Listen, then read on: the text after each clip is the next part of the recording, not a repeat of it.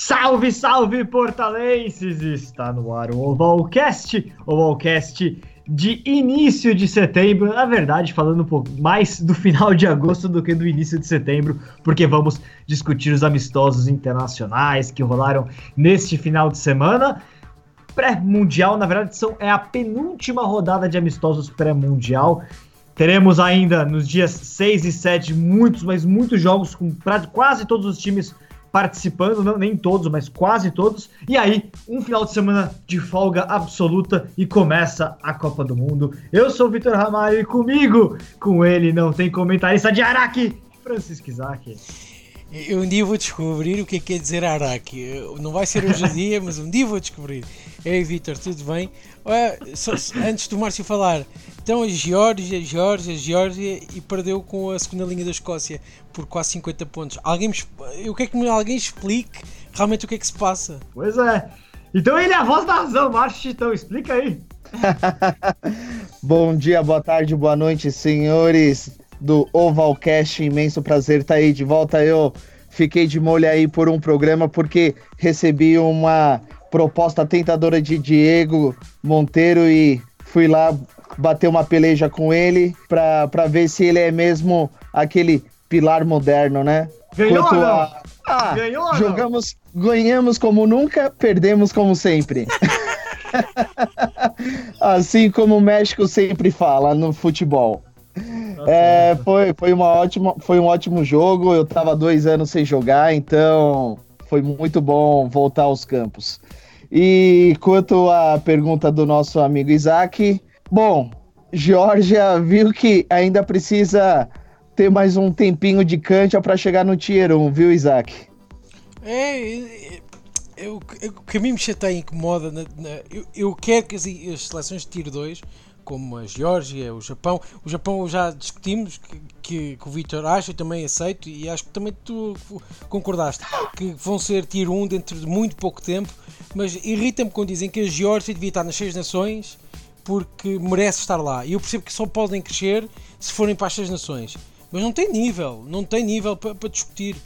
Perderam com uma segunda linha da Escócia, a Escócia que neste momento é a pior de, de, de, das, cinco, das cinco, aliás, atrás da Inglaterra, da Irlanda, do País de Gales e da França. Eu, eu não percebo como é que se vai aqui. A Georgia tem os avançados fantásticos, eh, fantásticos, são bons, os três quartos jogam bem, mas não é uma seleção de, que, possa bater à porta dos Tier 1. A Itália, quando então, quer. A Itália, desculpa só. A Itália, quando tem melhor equipa para jogar com a Geórgia, eu sou franco, eu acho que consegue ganhar por 30 ou por 40 pontos. Bom, vamos só passar rapidamente quais foram os placares. A gente já começa com esse jogo, portanto. Tivemos na sexta-feira, França 47 19 Itália, Uruguai 43 a 5 contra o Brasil. Tivemos, vou só falar os jogos mais importantes, né, é, entre seleções. Fiji 29 19 Tonga, teve o New Zealand Heartland 19 Samoa 36. New Zealand Heartland é a seleção da terceira divisão neozelandesa, então. Gales 17, Irlanda 22. Tivemos o Namíbia 28, 22 para o Southern Kings, do time do Pro 14. E Geórgia 10, 44 para a Escócia. Então vamos começar com esses. Vamos falar basicamente dos jogos de Escócia e Geórgia, Gales e Irlanda. Uma pincelada em Fiji e Tonga. E França e Itália, Uruguai e Brasil, tá? Vamos lá. Então, começando com esse Geórgia e Escócia. Isaac, eu concordo com, com você que a Geórgia ainda está razoavelmente distante. Na verdade, a Geórgia, é bastante interessante a gente colocar isso. De todos os países que a gente considera os de cima do Tier 2, a Geórgia é o único que nunca venceu uma seleção do Tier 1. Nunca derrotou uma seleção do Tier 1. No entanto, a gente tem que ponderar que a Geórgia nunca tinha recebido até ontem uma seleção de Tier 1. Nunca na, na, tinha uma seleção de Tier 1, tinha jogado em Tbilisi, a Escócia foi a primeira a jogar. Acho que a, a Geórgia já foi melhor do que é hoje, isso é ponto. E naquele momento, lá para 2015 mesmo, a Geórgia merecia ter tido mais oportunidades e poderia ter capitalizado nelas e não teve essas oportunidades oferecidas. No entanto, eu acho que a gente tem que olhar uma coisa muito importante. A Geórgia está nos últimos três anos, quatro anos, desempenhando melhor do que a Escócia, do que, do que a Itália não necessariamente, mas do que a Escócia, com certeza, é, no, no M20, no Sub-20.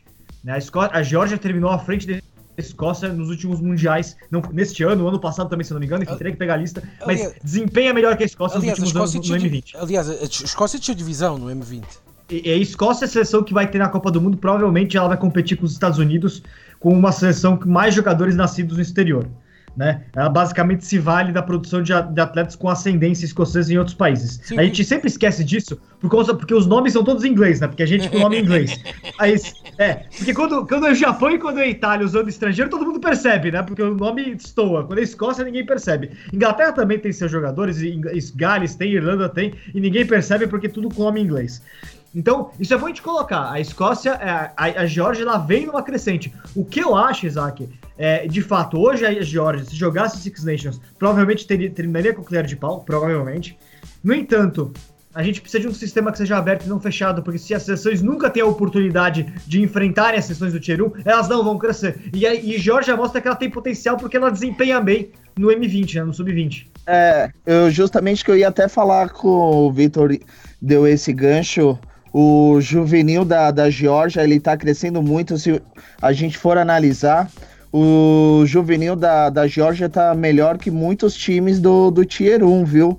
É, quanto a Escócia, quanto a grandes times aí que tem bons nomes no Tier 1 adulto, a Georgia ele tá começando a fazer uma safra boa. Se, é. se esse pessoal subir e manter, pode ser que esse, como, como a gente pode falar, a distância do Tier 2 para o Tier 1 vai diminuir cada vez mais.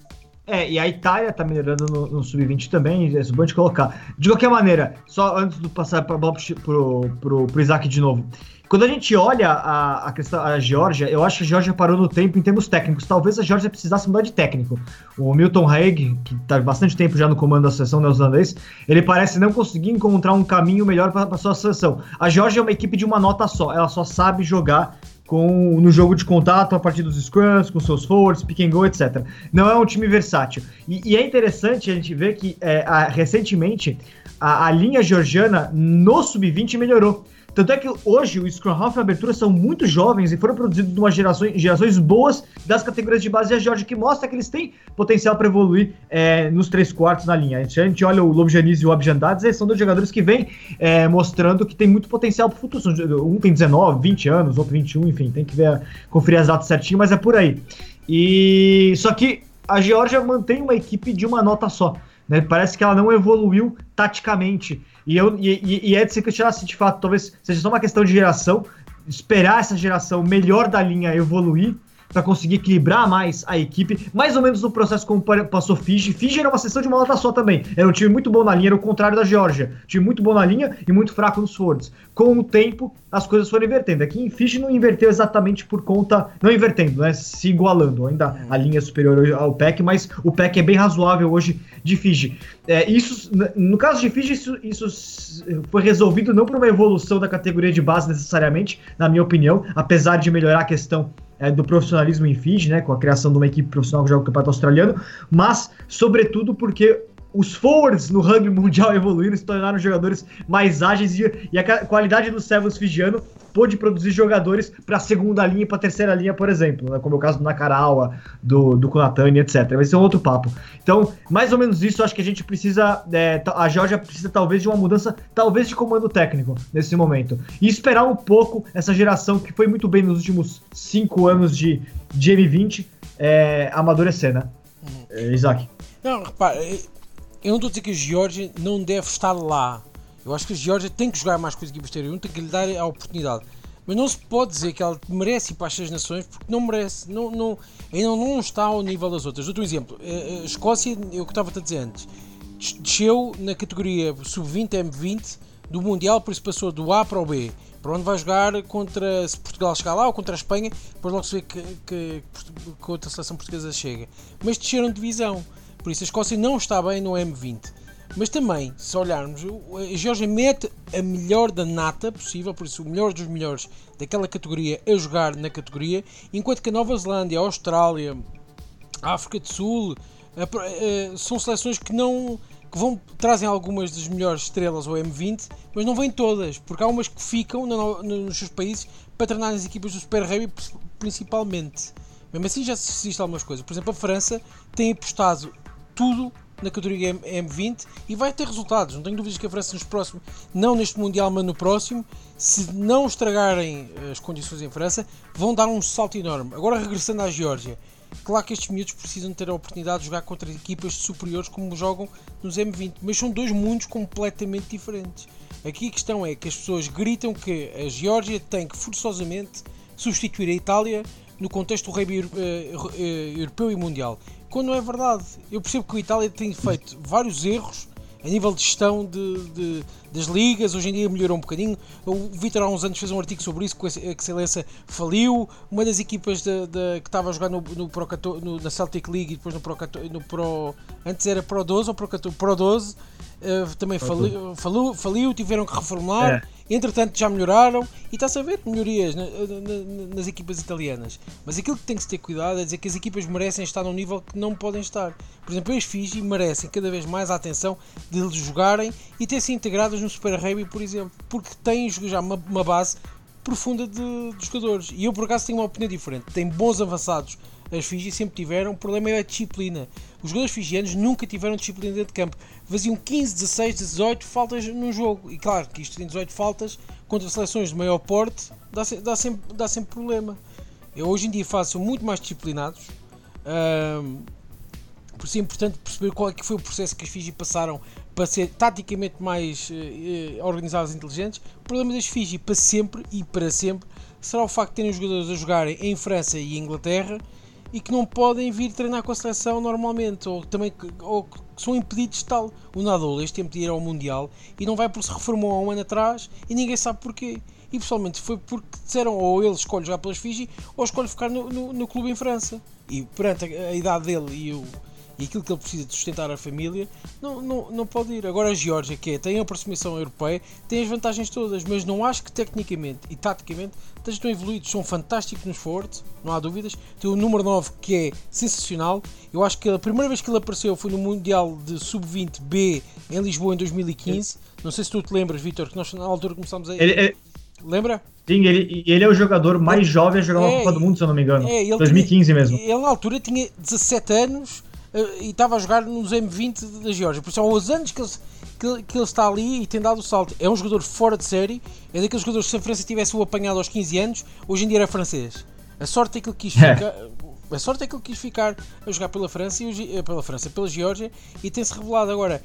A Geórgia precisa, e talvez o Milton Hague é muito bem visto, talvez tenha que haver uma mudança, mas não só na camada técnica, talvez tenha que haver ali uma mudança de mentalidade na parte do, do rugby georgiano para virar-se para o futuro.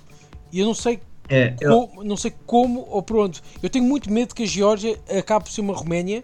Que há uns anos atrás toda a gente falava no rugby romeno e entretanto é uma desgraça. O, o, a Roménia corre o risco daqui a alguns, é. a alguns anos ser ultrapassado. Eu não, eu não quero dizer por Portugal porque não sei o que, é que vai ser o futuro de Portugal, mas pode acontecer. A Espanha, pela Espanha vai ser, pela Espanha vai ser e já, e já está a ser. Talvez pela Rússia, talvez pela Rússia. É, mas eu, eu, eu mas eu, eu, discordo de algumas coisas, Francisco. Em primeiro lugar, eu acho que a Geórgia e a Romênia são casos muito diferentes. Por quê? A, Geo, a Romênia ela não investiu em categoria de base. A categoria de base romena é muito ruim há muito tempo. É verdade, mas, a Geórgia, mas antes, mas a Geórgia tinha categoria de base. Antes tinha. O problema é que nos últimos anos tem uma para quem não, não percebe, o, o, o, portal já falou sobre isto. Tem uma liga, liga riquíssima, milionária, mas depois a aposta nos jogadores romenos é, é, é miserável. É. E, mas a Georgia ela faz um caminho um pouco diferente, sim. É, é, a, a, a Georgia fez um projeto de investimento recente. Na, eles construíram 17 estádios nos últimos 10 anos aí, só para rugby. 17 estádios só para rugby. Um estádio assim, um campo com uma arquibancada, sim, mas espaços de prática para rugby focados nos clubes e nas categorias de base. Então eles têm um projeto bem maior que isso. O que eu diria é o seguinte: é, a, a, a, Geórgia ela precisa, em primeiro lugar, o rugby, o rugby precisa de um sistema aberto. Eu acho que não é a questão se a Geórgia deve substituir a Itália, isso é uma loucura. Não é a Geórgia a questão, a questão é haver sistema de rebaixamento e promoção, algum sistema. Com, com jogo de repescagem ou não, o que seja, mas alguma, algum, algum sistema meritocrático que permita as sessões subirem. Por quê? Porque de alguma maneira, é, se não se a porta está fechada e não existe é, um sistema que permita a promoção, o investimento vai demorar para chegar. Então, isso é uma questão básica. Não é, não é, acho que a discussão quando ela vira substituir Itália por Geórgia está to to totalmente errada. Não é essa a discussão. Né? A discussão é haver algum sistema de rebaixamento e promoção. Ponto. Agora, a, a, a questão, é, e, e, não importa se é Geórgia, pode ser Espanha, pode ser a Rússia, pode ser a Romênia, pode ser Portugal, tanto faz. A equipe que estiver desempenhando melhor no Rugby Europe Championship tem que ter alguma chance de poder é, é, desafiar o pior time do, do Six Nations. Agora, é, quando a gente fala na Geórgia, para mim o futuro da Geórgia é talvez seja mais ou menos algo que Fiji encontrou nesse momento. Fiji, Fiji tentou. Fiji é um país pequeno que não conseguiu entrar no Super Rugby porque a economia de Fiji não sustenta um Super Rugby. Mas Fiji colocou uma equipe no NRC australiano para o segundo semestre e vai colocar uma equipe nessa liga que ninguém sabe bem como é que vai ser ainda, mas essa nova liga da Ásia Pacífico aí, a é, Global Rapid Rugby que o Western Force criou. Então o Fish vai ter um elenco profissional jogando dois semestres no, com nomes diferentes, mas é o mesmo elenco ao longo do ano inteiro de jogadores que, que, que, atuam em Fiji. É óbvio que no caso de Fiji eles vão pagar muito pouco desses jogadores. Assim que se é, se destacarem, vão poder migrar, vão acabar indo para a Europa e para o Super Rugby. Sim, mas existe uma plataforma profissional que ajuda bastante. A Geórgia, ela tem um campeonato que já paga os jogadores. O campeonato georgiano já remunera atletas. Então, não é que hoje o jogador que mora na Geórgia não consiga viver de rugby. Não é isso. Mas talvez a Geórgia, por ser um pouco maior do que é maior, que tem 3 milhões e meio de habitantes, e tem aí é, quem, quem, construiu os 17 estádios foi um bilionário, um bilionário famoso aí de, da, da Geórgia, que é o cara que mais investe dinheiro no rugby. Talvez hoje a Geórgia precise de uma equipe profissional, um Jaguares georgiano. Sei que o, Diego, se estivesse aqui, ia falar que o sistema Jaguares não funciona. Mas é, mas a Georgia não passaria pelo mesmo problema porque o calendário é o mesmo. Então, os melhores jogadores georgianos continuariam indo para o top 14. Mas ter uma equipe profissional é, representando o país inteiro, talvez, jogando uma competição como o Pro 14, por exemplo, ou alguma, ou algum, ou pelo menos que exista alguma forma de financiar que as equipes georgianas participem efetivamente da Challenge Cup Europeia algum sistema que permita um intercâmbio um pouco maior para que os jogadores que permanecem na Geórgia, sobretudo jogadores de linha, que não hoje não são vistos pelos clubes franceses e ingleses como é, produtos que eles queiram investir, porque hoje um clube inglês, um clube francês, quando olha para o georgiano, ele quer um jogador forward, ele não quer um jogador de linha, ele não dá oportunidade para jogador de linha. A mesma coisa que um clube é, francês e inglês, quando olha o figiano, ele quer um ponta figiano, ele não quer um pilar figiano. Né? Isso, é uma, isso é uma questão que demora um pouco para mudar essa percepção. Então, talvez a Geórgia precisava de um espaço melhor para desenvolver todos os jogadores que não têm oportunidade de atuarem na, nos clubes de Topa 14. A Geórgia hoje tem um desequilíbrio. A primeira, a, a, da primeira à terceira linha, todo mundo joga no top 14 e algum tem jogador da Premiership, o Mamukashvili, né? Mas a maior parte é top 14. A partir da linha, tem alguns jogadores top 14, o Lobjanidis ele foi pro top 14, o Skrov que você mencionou, porque ele é muito bom, mas o resto, não, o resto joga em segunda divisão, na Geórgia mesmo, tem jogador jogando no Campeonato Russo, então tem um desequilíbrio de, de experiência aí. Talvez a Geórgia precise também dar uma guinada com relação ao projeto profissional, ou subsidiar os clubes georgianos, que hoje eles não têm dinheiro para viajarem para jogar no Challenge Cup, mas efetivamente conseguirem negociar a entrada permanente de, de, um campeão georgiano na Challenge Cup, ou criar uma franquia georgiana para 14. Alguma coisa precisa ser feita nesse sentido. Eu, eu quero ouvir o Márcio, o Márcio está muito caladinho aqui ah. ouvindo-nos a rebater. Bom, eu, eu tô um pouco com, com o Diego, acho que não. Diego? Não... Diego? Tava falando é... aqui no ponto histórico aqui. É, é Márcio, não, mas vemos numa próxima vida, foi bom conhecer-te. não, mas o sistema do Jaguar está mostrando que não tá, não tá muito bom. Você pode colocar jogadores que estão em, em ascensão do rugby georgiano para disputar campeonatos, tudo bem. Mas também tem que ter essa mescla com jogadores que estão disputando Pro 14, disputando o campeonato inglês, mas fazer o sistema do, do que os Pumas estão fazendo de dar preferência a jogadores dos Jaguares do que jogadores que estão fora, eu também já concordo com o Diego. Precisa ter a mescla dos dois. É, o rugby georgiano tá começando a crescer, precisa ser mostrado, né, por diversa, da oportunidade mesmo, né, a linha georgiana, assim como também os Fords fijianos também tem que, tem que mostrar né, a sua força para equilibrar o rugby, para não ficar somente esse, essa hegemonia do, do hemisfério sul sendo as, as, quatro, as três potências, né? É, África do Sul, Nova Zelândia, Austrália e no, na, no hemisfério norte as seis nações. Tem que mostrar um pouco de aceição e descenso no dando uma oportunidade do Tier 2 para mostrar o seu rugby, né? Eu sou muito a favor da, das seis nações ter rebaixamento do, do último colocado com o campeão tendo uma disputa de repescagem. Aí para mostrar se realmente o último colocado do Six Nations do ano e o campeão do Six Nation B tá, tá apto pro campeão do, do B subir e o, o último do Six Nation A descer. Esse, é. essa é a minha opinião.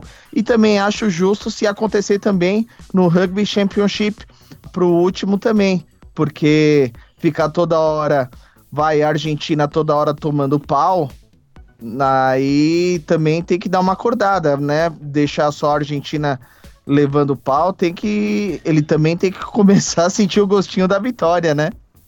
Agora, só explicar uma coisa, então. É, eu, eu, concordo com o a gente precisa ter um sistema aberto, no entanto, por que, que ele não acontece? Isso é importante a gente colocar. Por que, que não acontece no sistema aberto? Primeiro lugar, é, o Six Nations ele não pertence a nenhuma federação. Ele é privado. Das seis nações, ele é privado. Então, e enquanto o Rugby Europe Championship é da, é, é da Federação Europeia. Então, para quebrar essa questão, precisaria haver é muito difícil quebrar essa questão. Eu já, já vi análises falando sobre como poderia ser feito. Talvez o, o caminho fosse, hoje, um sexto do, do, Six Nations pertence a cada um dos países. Cada um tem um sexto da, da propriedade do Six Nations Limited. É, e, e, tem a proposta aí de um fundo de investimento querendo comprar um pedaço, né, hoje. Na verdade, precisaria que o Six Nations tivesse um percentual dele adquirido por alguém interessado na, na, na, num sistema aberto e, e oferecer essas vagas, é, a, a, a oferecer uma expansão em vagas rotativas. No caso, um World Rugby, uma Rugby Europe que não tem dinheiro nenhum, alguém querendo investir é, num sistema aberto. E ainda assim, pelo fato de é, todas as seis nações hoje serem donas dos ciclistas Limited, a questão de elas serem expulsas da competição, no caso por um rebaixamento, é, tem um problema legal aí, inclusive no, no formato de, de, de, de, de ownership do, do, do, do, campeonato. Então é um problema sério isso. É como resolver. Por exemplo, a Premiership inglesa, ela, ela tem, que agora ela foi comprada também um terço, se não me engano, pela, pelo fundo de investimento pela CVC. Mas até então ela tinha 13 partes, eram 13 stakeholders. 13, ela era dividida em 13 pedaços. O time que era rebaixado, ele continuava no caso, por exemplo, o London Irish, ele continuou, continuou no passado, na temporada passada, como um dos 13 donos, apesar de estar na segunda divisão. O que é muito louco isso. E quando, por exemplo, o London Welsh foi promovido para a Premiership, ele não tinha é, nenhum. Ele estava como convidado na prática, ele não era dono da Premiership. Para você ser é, para você ter o direito de ser um dos stakeholders da Premiership, você tem que passar um, eu não sei qual é o número, mas tem um número determinado de anos na Premiership para poder adquirir essa é, é, é, um pedaço, um percentual da liga. Portanto, é, é uma questão de criar um sistema de, é, de legal e econômico de como dividir a, a, a, o controle da liga. Né? Não é tão simples assim criar um sistema de abaixamento de emoção. Já no caso da, da, do Pro Rugby Championship, a mesma coisa é a Sanzar, e a Sanzar também é, pertence às, às, federações. Então, mas eu acho que a Sanzar tem, uma, tem um nível de autonomia maior como, como liga independente, como associação independente, mas isso daí teria que analisar melhor como é que funciona. Só para explicar, porque não é tão simples criar um sistema de abaixamento e promoção, né? Vamos bater um papo sobre os outros jogos, então, já que a gente já passou ali. Antes de mais nada, tivemos esse Gales e Irlanda, um 17 a 22 a favor da, a favor da Irlanda. Dois times B, né? E a gente viu a Gales vai perder a liderança do ranking mundial, a Nova Zelândia vai assumir a liderança, mas o jogo em si não foi. O jogo em si foi mais interessante pro lado irlandês, que conseguiu colocar jogadores que estão querendo um lugar é, na seleção principal para atuarem do que do lado, do lado galês, que de fato a Gales colocou mesmo um time completamente reserva e ainda assim desempenhou razoavelmente bem no final do jogo, né? Mas é um jogo de, que, não, que, não, que não serve muito como prognóstico para Mundial e sim para avaliar se tem algum jogador desses que entraram em campo que os dois treinadores vão usar na convocação que deve sair nessa semana para a Copa do Mundo. Né? Ah, sim, com certeza. Mas a Irlanda ganhar em Gales tem um gostinho a mais. Eu sou torcedor da Irlanda, então nada como ganhar fora de casa, ainda lá no milênio. Então gostei muito da partida. Bem, Vitor, Márcio, depois metes uma música de, de, enterro nesta parte porque acho que era importante. Porque o ranking, o, ranking mundial para mim tem que ser enterrado qualquer dia. Uh, se a Irlanda não tivesse, tivesse ganho por mais de 79 pontos, era primeiro lugar do ranking depois de ter levado quase 60 de Inglaterra na semana anterior. Isto é um ranking fantástico. Isto, isto é melhor que a novela mexicana, metade mexicana, metade brasileira. Isto todas as semanas há um voto face. Ninguém sabe o que esperar. Agora, agora é Nova Zelândia, certo, Vitor? Ah, mas, mas o ranking ele, ele é lógico, ele tem é, troca Victor, de ponto. Vitor, só me responde, a Nova Zelândia está em primeiro lugar agora, não é? Agora tá, agora tá, você está feliz, né? Isto é uma teoria da conspiração. isto agora é toda a gente vai querer largar, largar, o primeiro lugar do ranking porque é batata quente. Isto agora vamos ver quem que, quem, quem vai para o Mundial com batata quente. E, pá, entreguem, olha, entreguem a Austrália. Entreguem a Austrália que sim, de certeza que são eliminados na fase de grupos. Mas o jogo foi. O jogo Mas os All vão terminar, vão, entrar na Copa do Mundo como líderes porque eles não vão perder para pra Tonga, né? Na, no último amistoso. É, eu, eu, eu, espero que percam para Tonga. É assim, vamos, mais escândalo. é assim, o jogo de ontem eu acho que a Irlanda País de Gales, para quem viu, foi aquilo que tu disseste. Não há muito mais para dizer que é. Do lado de galês foi completamente segundas e terceiras escolhas, é que nem sequer eram segundas escolhas. O, o Gatland acho que não tinha interesse nenhum já a meter os jogadores que ele tem a certeza que vão ao Mundial, quis testar alguns, dar hipótese a outros e, e se por acaso houvesse um Bolter um jogador que tivesse um jogo fantástico, chamava, mas não houve, foi um jogo fraco galês na maior parte do tempo, mesmo assim que eu fico preocupado é com a Irlanda, porque a Irlanda apresentou praticamente uma equipa titular, faltavam 3 ou 4 jogadores e não tem momentos muito lúcidos de rugby, bastante bons, mas vem-se abaixo. Eu acho que a Irlanda neste momento está muito partida como equipa. Não gostei de vê-los, principalmente na parte final do jogo. Uh, dependem cada vez mais do Bundiaki e do Ring Rose nos centros. Uh, se ali acontece alguma coisa, o Bundiaki vai para um jogo um bocadinho mais uh, cansado, eu não sei o que é que vai ser da Irlanda, porque nem, ninguém sabe o que é, o que, é que se, se o Sexton vai estar bem para o Mundial. Ele está a ser guardado. Mas até que ponto é que este guardado não será um mau sinal? Para um jogador como o Sexton, que esteve a carreira toda cheio de lesões e com pequenos problemas físicos que, que, que o tiram do jogo.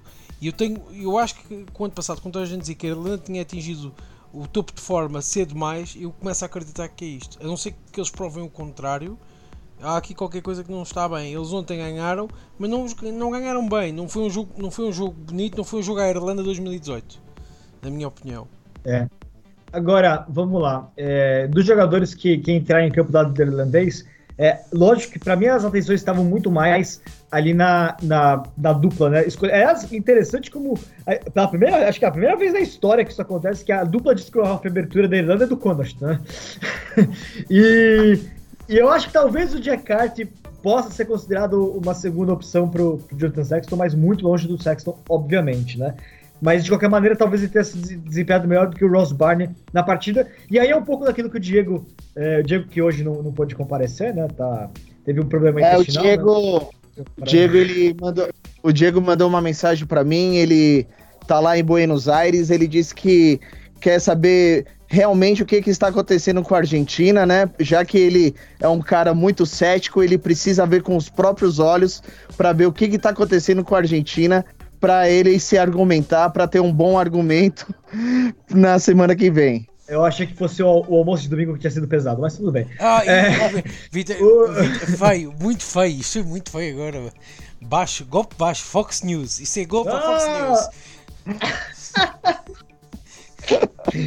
mas eu acho o seguinte, Jack Hart é, ele tem a vantagem, que é aquilo que o Diego fala, né? é o jogador que está sempre jogando como titular. Então isso tem uma vantagem com relação ao Ross Barney, por exemplo, que é um jogador que é reserva no Leicester também, está subindo agora. É que ele é totalmente reserva no Leicester porque o Sexton não joga todas as partidas pelo Leicester, muito pelo contrário. Ele é muitas vezes poupado no Pro 14, né?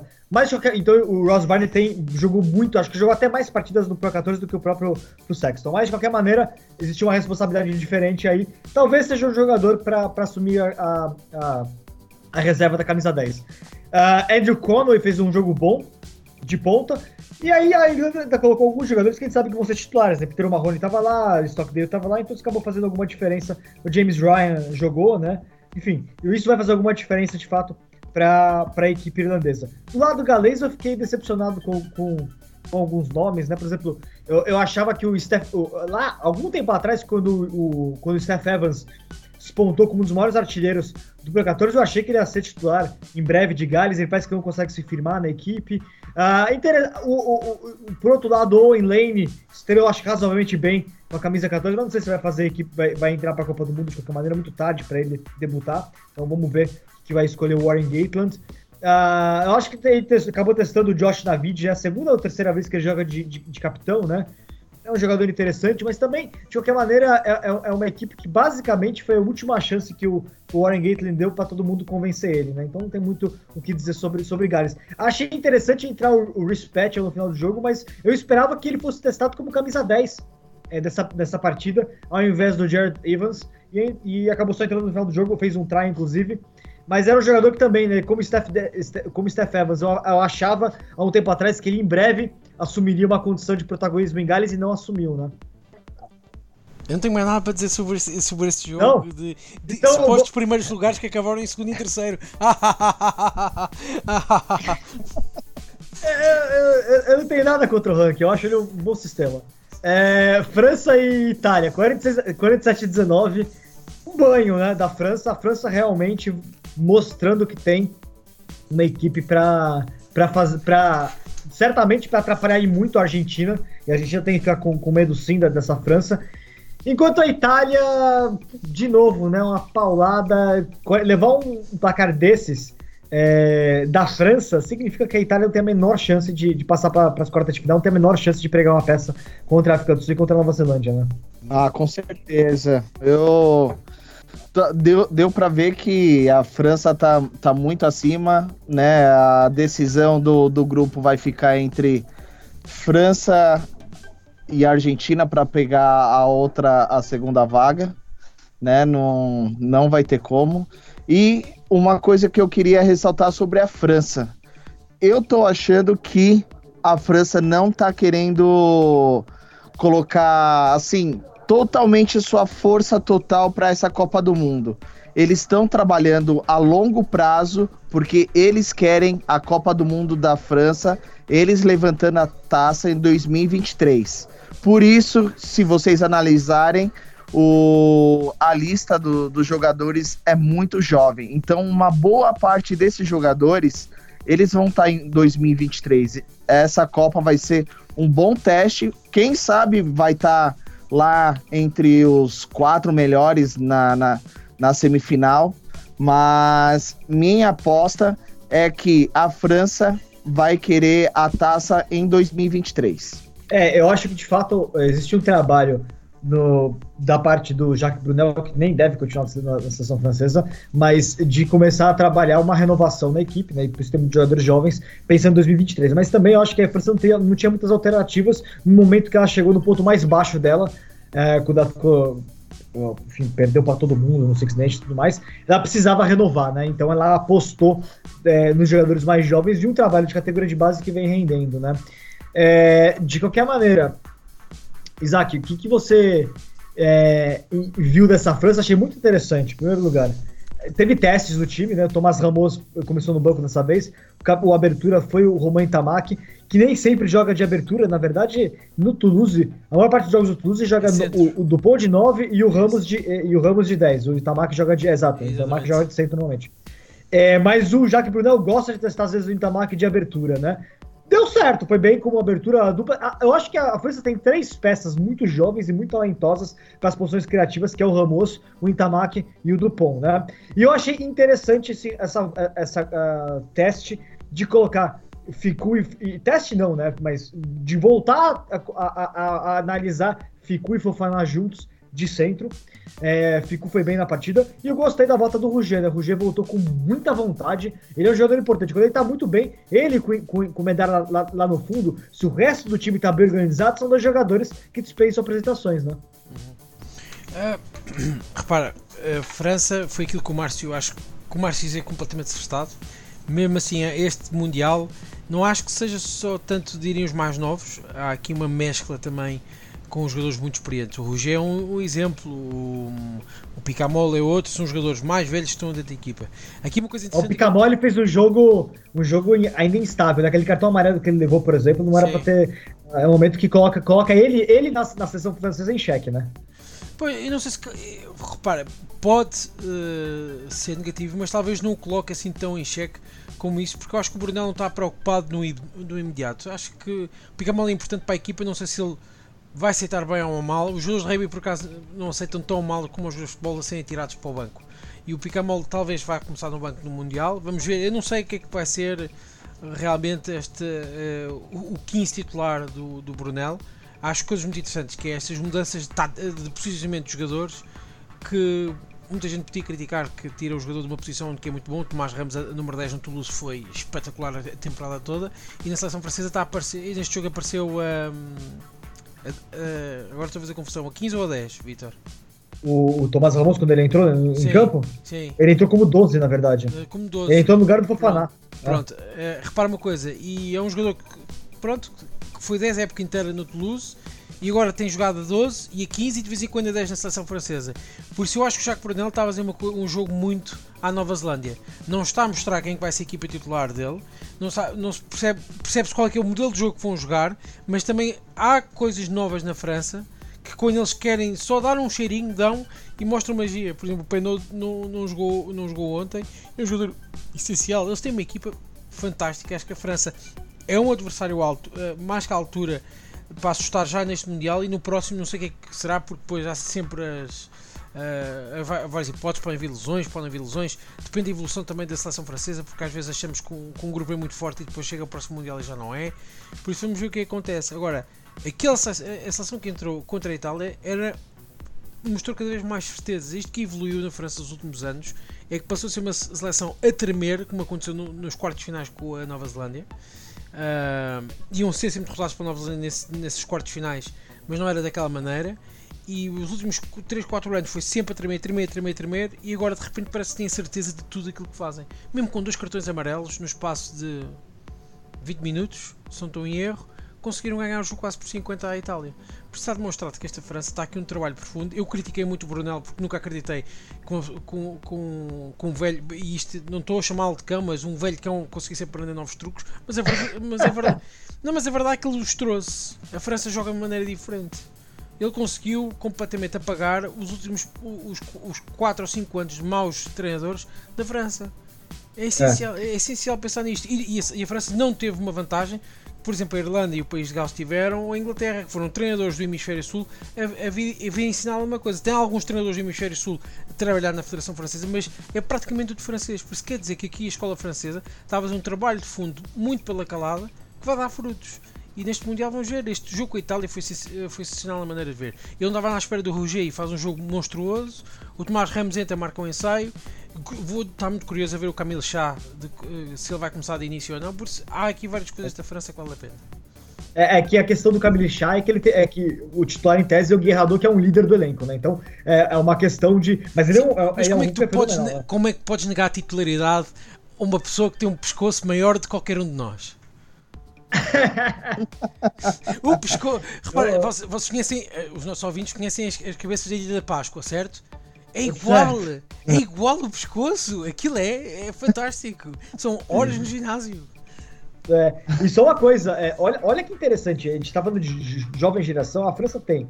É, é, é que quando eu olho para a linha francesa, eu vejo que talvez ele, ele, o, o, o Jacques Brunel não queira colocar é, uh, Ramon, o, o Itamaki para para as posições é, de três quartos de centro, ou, ou, ou back ou, ou, ou, ponta, nem, nem o Thomas Amos esteja buscando a posição de abertura, porque talvez em abertura ele tenha realmente uma dificuldade, porque o Camilo Lopes não convence, né? E, e ali ele precisa de criar jogadores, enquanto para as outras posições ele tem mais peças. Você vê, ele tem Ficu, ele tem Fofaná, ele tem Guituna, ele tem Roger, Dupont não jogou, ele tem o Dupont também. Ele tem ainda o Vakatawa né, de, de, de, de, opção. Então, assim, ele tem jogadores para lá, lá pro fundo, né? Enquanto ele não tem, talvez, para camisa 10. Isso é uma questão interessante. E para nove, olha, olha como tá rico o elenco francês. Ele tem o Dupont, que joga muito, e ele tem o Serran ainda, de opção, que entrou no segundo tempo também, né? Então, a França, talvez ele, este, ele esteja querendo colocar dois jogadores que, que jogam juntos em posições diferentes no Toulouse, como opções para competirem pela camisa 10. Não sei se isso vai dar certo exatamente, mas por enquanto tá, tá dando certo. Então é, é, interessante ver como que o Jacques Brunel tem mexido dessa maneira no elenco, né? E, Chitão, Vamos falar um pouquinho antes de terminar o programa, reta final aqui, desse Uruguai-Brasil, hein? 43 a 5 para o Uruguai. O Brasil jogou praticamente completo, né? Alguns jogadores foram poupados, mas o time era basicamente time de estupis. E o Uruguai dominou do começo ao fim. Foi um placar bastante elástico, que mostra que o Uruguai, é, quando coloca força máxima, ainda está acima do Brasil, né? Apesar que, lógico, a gente tem que pensar que o Uruguai está em fase de preparação para a Copa do Mundo, o Brasil jogou um jogo esporádico, né? Porque não, não era momento de seleção brasileira jogar, né? Ainda assim tem que ponderar isso. Se fosse um jogo com o Brasil com uma sequência de jogos dentro de uma competição que o Brasil teve um planejamento para ela, o Brasil renderia mais, fato. Mas foi uma diferença bastante significativa, um jogo de domínio completo dos teros, né?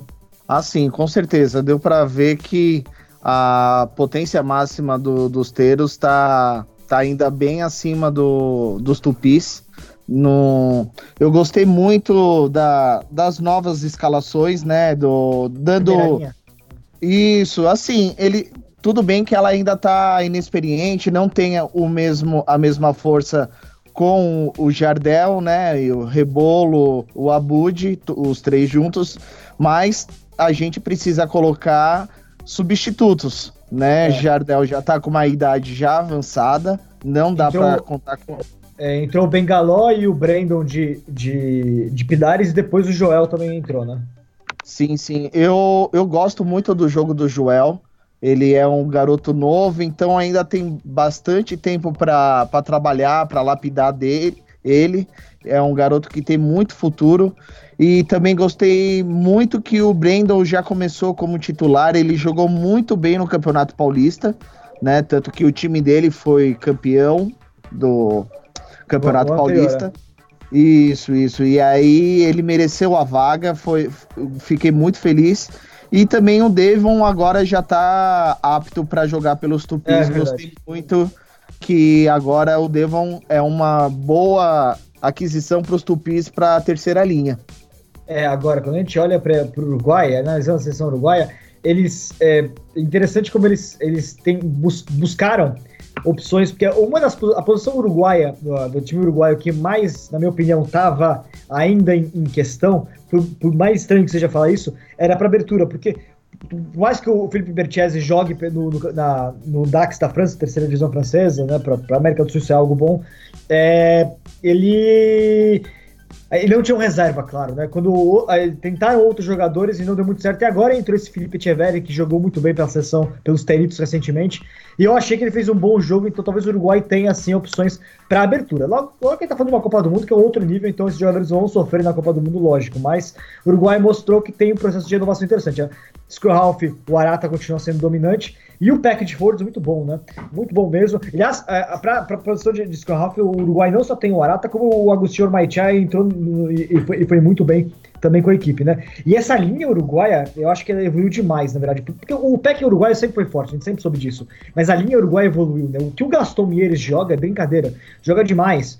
É, e eles estão levando jogadores para Major League Rugby. Já são, se a gente colocar é, essa convocação que saiu ontem do Uruguai, são 15 jogadores que atuam no exterior. 15 que atuam no exterior, profissionalmente. Entre Major League Rugby e, e na Europa, né? E na Europa o destaque é o Manuel Lendecker, que tá jogando no, no Ioná, segunda divisão francesa. É um segunda linha que evoluiu demais, outro jogador que claramente é um, vai ser um dos grandes destaques dos Térios nos próximos anos. Ainda é um jogador jovem e, e tem tudo para se firmar como talvez o grande.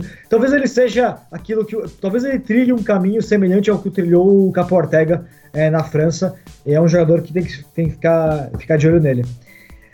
Isaac, considerações finais?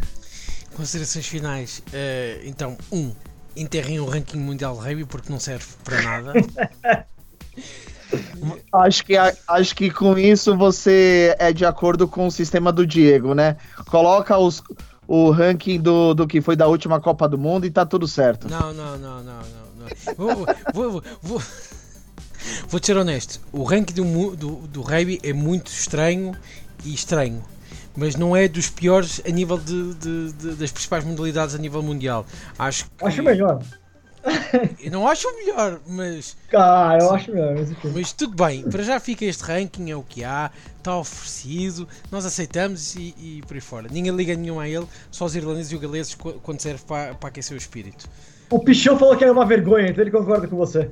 É, é, e eu que gosto tanto do Pichon, oh, fico tão contente do Pichon concordar comigo ou eu concordar com ele, agora não sei quem disse primeiro.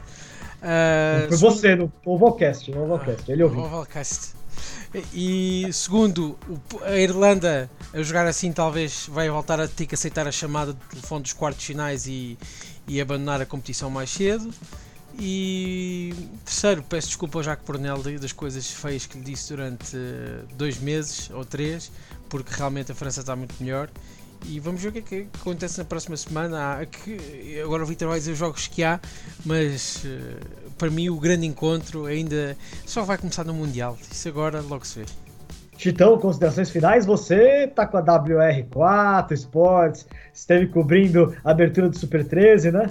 Isso. Bom, eu tive aí na estreia da WR4 Sports, a gente tá começando a fazer a cobertura do Campeonato Brasileiro de Rugby masculino, né, o famoso Super 13, que era antigo Super 16, e aí toda a política e tudo mais demorou meses e meses e virou Super 13, mas estamos felizes aí que tá iniciando o brasileiro, porque se não fosse agora, acho que ia virar um, um Super 6 e ia ser só um mata-mata e acabou.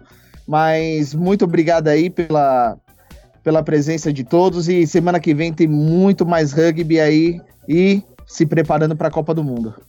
É isso aí. Minha consideração final é o seguinte: tivemos as finais, é, a, decisão do America's Rugby Challenge, que é a segunda divisão das Américas. A Colômbia atropelou o Paraguai, venceu o México também. Aliás, o México venceu o Paraguai. E temos duas questões bastante importantes nas Américas, porque a partir de 2020 vai haver sistema de rebaixamento e promoção da America's Rugby Championship, o último colocado vai enfrentar o campeão da segunda divisão, e a gente está vendo o Paraguai despencar brutalmente nas Américas, enquanto a Colômbia é a nova sensação, venceu o Brasil no feminino, venceu o Brasil no feminino juvenil, agora venceu o Paraguai no, no, no, masculino adulto, a Colômbia é, oh, venceu o Brasil no Sevens masculino também já, apesar que o Brasil colocou uma, na época uma sessão bastante fraca, né, com relação à força máxima que poderia colocar, mas enfim, é, a Colômbia é um time, um país que está investindo direito, pé no chão, muito interessante.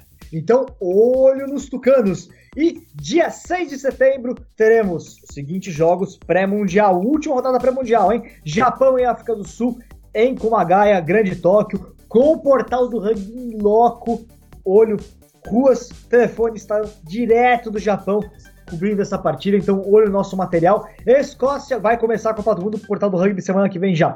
Escócia e Geórgia em Edimburgo, a volta dos dois times. Inglaterra e Itália em Newcastle, um raro jogo da Inglaterra fora de Londres, isso dia 6. Dia 7, teremos Nova Zelândia e Tonga em Hamilton, Austrália e Samoa em Sydney, Irlanda e Gales em Dublin, outro jogo entre os dois países, né? Uh, ainda teremos um Uruguai e Argentina 15 em Montevideo e Canadá e Estados Unidos em Vancouver. Então é isso. Até semana que vem, galera. Vamos ficar de olho. O Mundial tá chegando. Valeu!